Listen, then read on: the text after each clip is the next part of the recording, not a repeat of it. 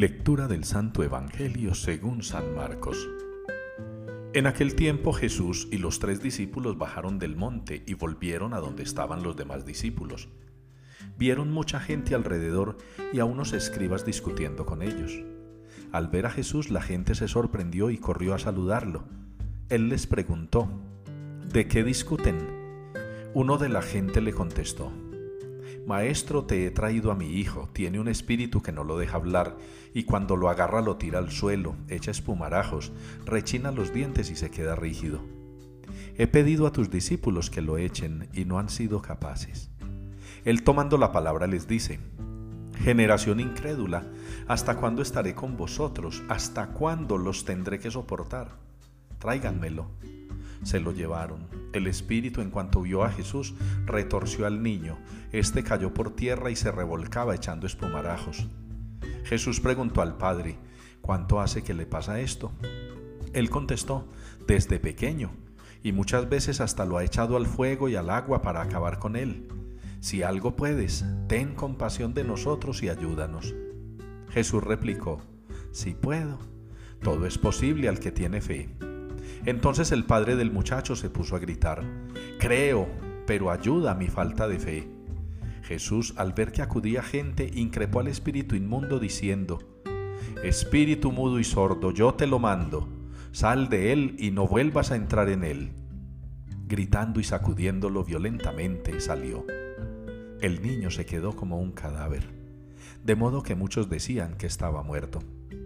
Pero Jesús lo levantó cogiéndolo de la mano y el niño se puso en pie.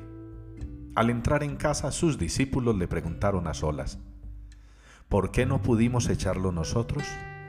Él les respondió, esta especie solo puede salir con oración. Palabra del Señor. El Señor reina vestido de majestad es la respuesta con la que participamos hoy en la liturgia, uniéndonos al Salmo 92. El Señor reina vestido de majestad. Y la majestad del Señor, su poder, su reinado, su gloria, su trono, todo está asentado en eso que reflexionábamos ayer de la compasión y la misericordia. Hoy en la primera lectura se nos ilustra sobre todo lo que viene de Dios, sobre la sabiduría con que lo ha hecho todo sobre cómo su sabiduría ha gobernado y ha diseñado el mundo.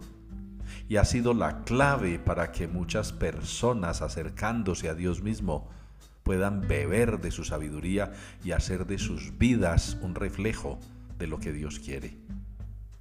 Hoy en el Evangelio también, junto a esta primera lectura, se nos explica con ejemplo claro lo que hace Jesús, el Hijo de Dios, el Verbo encarnado la sabiduría del Padre.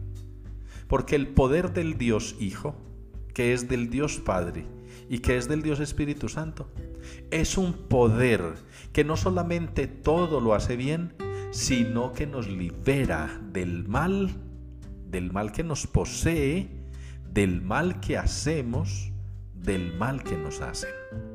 El Señor lo puede. Y como lo ha dicho él mismo en el Evangelio, nos basta la fe tener fe, suficiente fe.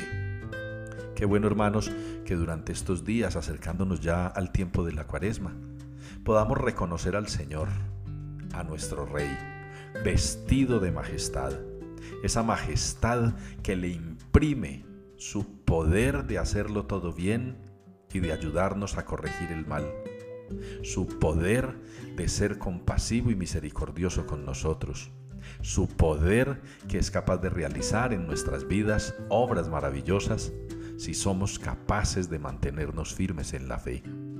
Que podamos aclamar al Señor, que lo reconozcamos como nuestro Rey vestido de majestad, para que nuestra vida siga siendo un camino de configuración con Dios mismo, que es lo que quiere Jesús, que seamos como el Padre, perfectos.